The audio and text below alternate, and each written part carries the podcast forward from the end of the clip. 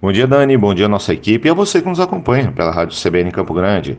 Nos últimos dias, ouvinte, você tem acompanhado o desempenho da cotação do dólar, que já desvalorizou frente ao real 7,6% nos últimos 30 dias.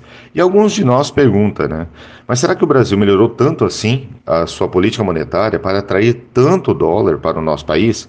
Bom, primeiro é importante entendermos que essa valorização do real frente ao dólar está sendo causada pelos investidores internacionais que enxergaram no nosso país um cenário mais tranquilo daquele que se imaginava no final de 2021. Em 2022, tivemos uma redução de informações negativas relacionadas ao déficit fiscal público. Além disso, as eleições não estão causando tanto alarde como se imaginava. E no fim, as taxas de juros brasileiras é muito mais alta do que o restante do mundo, que ainda está apresentando números recordes de índices inflacionários com rendimento praticamente negativo.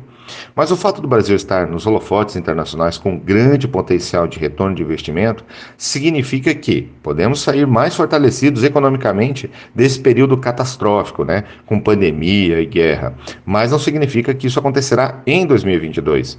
O cenário que se desenha ainda é uma demanda muito aquecida por commodities agrícolas e de proteína animal, onde o Brasil pode surfar novamente nessa onda, onde cada reunião do Copom, a revisão do superávit da balança comercial melhora ainda mais.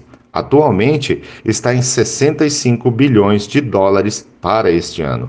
No entanto, os impactos da guerra entre Rússia e Ucrânia irá causar um desequilíbrio no fornecimento de insumos para a produção, o que fatalmente aumentará o preço internacional de fertilizantes e adubos, o que impactará o preço dos alimentos e uma redução na margem de lucro, principalmente para quem produz proteína animal. Já pensando nesse cenário, o Copom revisou novamente as projeções de, da inflação para o Brasil que há um mês atrás estava em 4,77% ao ano, né, o IPCA, e passou para 6,03% neste ano, de acordo com, a última, com o último boletim Focus. Outro indicador que também foi revisado foi o IGPM, aquele que regula os contratos de aluguéis. A projeção para este ano é chegar em 10,88% no ano. Se concretizado as projeções do Copom quanto à escalada da taxa Selic, que deve chegar em 13% este ano, o Brasil se consolida como uma ótima opção para investidores para que os investidores internacionais deixem seus dólares aqui o que pressiona ainda mais uma queda no preço do câmbio.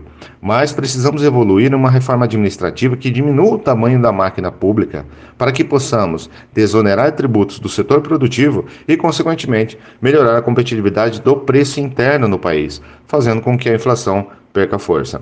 Hudson Garcia para a CBN Campo Grande.